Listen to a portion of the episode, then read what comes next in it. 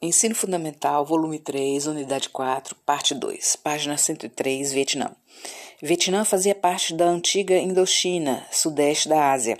Era colônia francesa, final do século XIX, e na Segunda Guerra Mundial foi ocupada pelo Japão, em 1940. Com o fim da guerra, liderados por Ho Chi Minh, apoiados pelo Partido Nacionalista e também o Partido Comunista, declaram a independência do país em 1945. A França, mesmo com problemas internos, não abria mão de sua colônia. Estados Unidos apoia a França e uma guerra civil cruel começa no Vietnã. Franceses foram vencidos em 1954. Ainda nesse ano, a Conferência de Genebra reconhece a independência do Vietnã. O Vietnã foi dividido sob duas influências. Vietnã do Norte, governado por Ho Chi Minh, socialista, e Vietnã do Sul, de influência estadunidense, capitalista. No Vietnã do Sul, seus comunistas receberam apoio dos comunistas do Vietnã do Norte, ocasionando o movimento de guerrilha no Sul. Os Estados Unidos intervêm em 1960, provocando conflito contra a dominação estrangeira ou anti-imperialista, que gerou uma batalha sangrenta e foi a primeira guerra televisionada no mundo. Fotogravura de crianças vietnamitas fugindo em pânico de ataque aéreo com napalm, arma química inflamável, a seu povoado em 1972.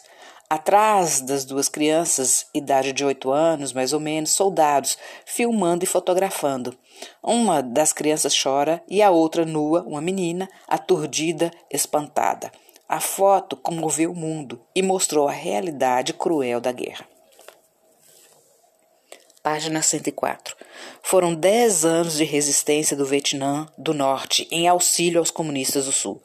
Com a transmissão da guerra pela TV, a impopularidade nacional e internacional fez pressão para a saída da guerra. Em 1975, Estados Unidos sai da guerra e reconhece sua derrota. Somando a guerra com a França e com os Estados Unidos, foram 30 anos de luta até ser o Vietnã reconhecido como nação. Observação: foi a primeira guerra transmitida pela TV no mundo. A Guerra do Vietnã deixou claro o contexto da Guerra Fria. Foi uma guerra contra o comunismo na Ásia. É óbvio que os Estados Unidos lutavam pela manutenção do capitalismo norte-americano na região, mas graças às habilidades dos Vietcongs, os sul-vietnamitas, que com apoio do norte-vietnamitas lutaram contra os Estados Unidos, e seus conhecimentos sobre sua terra natal, mandaram de volta para casa os militares estadunidenses. Fica a dica. Assista aos filmes Apocalypse Now, 1979, que mostra os vietnamitas como os inimigos desumanos, e o filme Platoon, que demonstra o lado desumano, desta vez, dos soldados norte-americanos. Página 105. A descolonização da África o movimento pela independência nas antigas colônias da Ásia são também acompanhadas pelas colônias africanas. Na Conferência Afroasiática de Bandung, na Indonésia, de 1955, participaram 29 chefes de estados, tanto na África quanto na Ásia. O objetivo da conferência é promover a cooperação dos países como alternativa ao domínio dos Estados Unidos ou da União Soviética no contexto da Guerra Fria. Ações promovidas pela Conferência de Bandung numa ação pioneira, afirmou que imperialismo e racismo eram crimes. Propôs a criação de um tribunal de descolonização para julgar os responsáveis pelo imperialismo, visto aqui como crime contra a humanidade.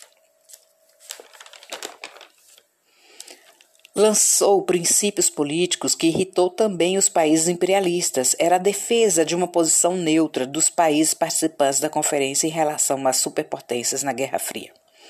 Esse princípio foi denominado de não alinhamento. As intenções das políticas das superpotências, ou seja, não apoiarem o lado capitalista, Estados Unidos, e nem tampouco o socialista, União Soviética. Página 106.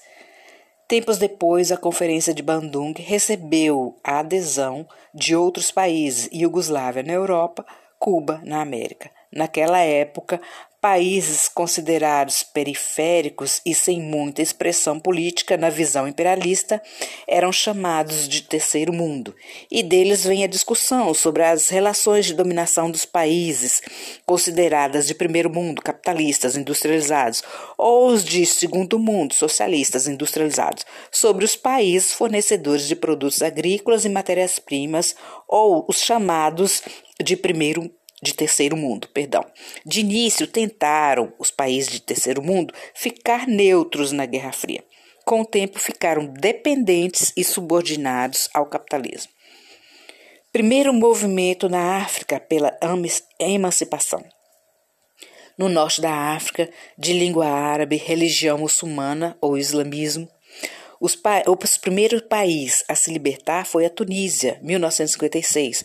Ficou independente da França movimento anticolonial chegou à África subsaariana, territórios ao sul do deserto do Saara, entre o Saara Ocidental e o Egito, onde predominava a população negra, em contraste com o norte do continente banhado pelo mar Mediterrâneo e de maioria árabe.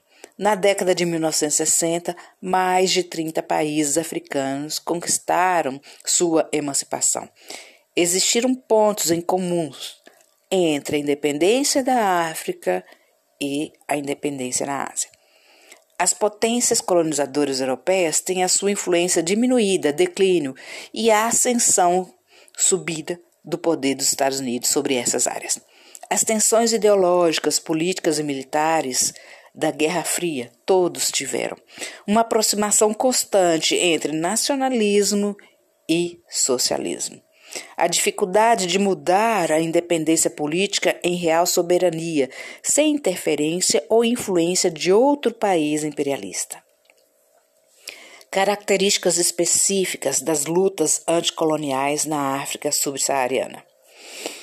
Baixa integração econômica e social dos novos países, até mesmo se comparado aos chamados países do terceiro mundo região sofreu com a exploração e os preconceitos europeus. Exemplo, o tráfico negreiro dos séculos XVI e XIX. Fronteiras dos países foram feitas pelos colonizadores europeus na Conferência de Berlim, século XIX, durante o imperialismo europeu, sem respeitar as identidades culturais dos países do território. A herança desse período é um desafio para solidificação da soberania e da justiça social no continente africano. Observação: Mapa das páginas 107, título: Cronologia das Independências Africanas. Peça ajuda de um parente ou de um professor para analisar o mapa. Página 108. Você sabia? Portugal, em meados do século XX, tinha colônias na África na década de 70, as colônias portuguesas foram as últimas a lutarem e obterem suas independências. Jovens militares portugueses morriam a defender o domínio colonial. Diversas nacionalidades consideravam injustas tal conflito. Desde a década de 1960, Portugal enfrentava uma crise econômica.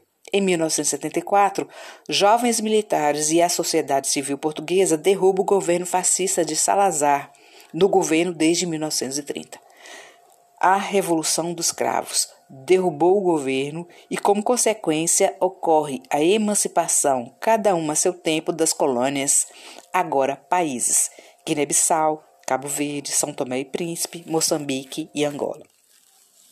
Observação: a independência desses desde séculos anteriores não significa o fim da influência dos colonizadores. Página 112. As intervenções dos Estados Unidos na América Latina. Ao contrário do que ocorria na Ásia e na África, sobre agitação na luta pela emancipação territorial, exceto algumas ilhas no Caribe e da região das Guianas, após os Estados Unidos se tornarem independentes, 1776, outras colônias também conquistaram na América Latina, inclusive o Brasil. No século XIX, a América Latina ficou recheada de novas nações. América Latina se refere aos países colonizados por portugueses e espanhóis, cuja língua derivam do latim. Do México para baixo do mapa, com raras exceções, são países latinos. Mas a emancipação política não representou a independência econômica, pois muitos ficaram sob a influência de outros países econômica e militarmente fortes. Exemplo, Brasil, que saiu das mãos de Portugal, tornando-nos independentes, assumindo o comando de nosso destino político, porém sob a influência da Inglaterra. No final do século XIX, os Estados Unidos se autoproclamam defensores do continente americano. As consequências desse anúncio passam a justificar a interferência dos Estados Unidos militarmente no continente, especialmente na América Central e no Caribe. Era nada mais e nada menos que a cultura expansionista e imperialista norte-americana. Exemplos: os casos de Cuba e Panamá, e por tabela Filipinas, Ilha de Guam e Porto Rico. Durante a Guerra Fria, a intervenção dos Estados Unidos na política interna dos países da América Latina foi intensa. A justificativa para tal procedimento era uma possível ameaça comunista.